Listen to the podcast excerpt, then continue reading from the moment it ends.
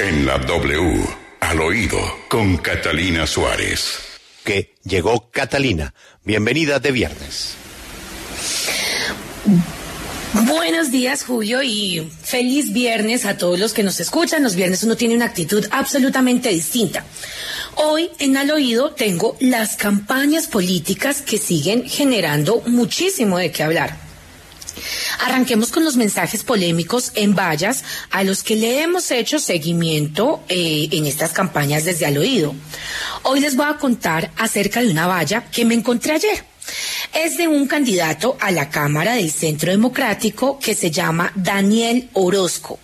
La valla dice, por favor pongan mucha atención, Bogotá sin miedo, sí al porte legal de armas. En un país, Julio, en que nuestra salud mental no está para nada bien, un país en el que la violencia y la agresividad son el pan de cada día. Entonces, pues bastante polémico y cuestionable este mensaje de esta valla. Y al oído, en otra frecuencia, también tengo al Partido Liberal y lo que parecería ser el nuevo espaldarazo, o más bien el último chance que se le dará a Alejandro Gaviria.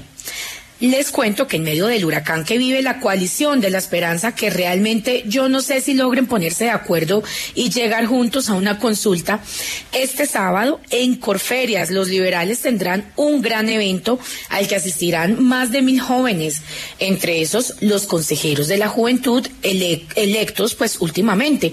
Recordemos que fueron la primer fuerza política de la juventud.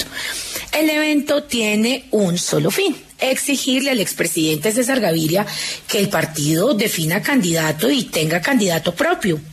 Entonces, pues bueno, en el Partido Liberal el único candidato desde los liberales es el doctor Eduardo Verano, quien supimos que también le envió una carta esta semana al expresidente Gaviria reclamando el derecho liberal a participar como candidato único, en la que le recordó que él no es liberal de ahora, sino de siempre.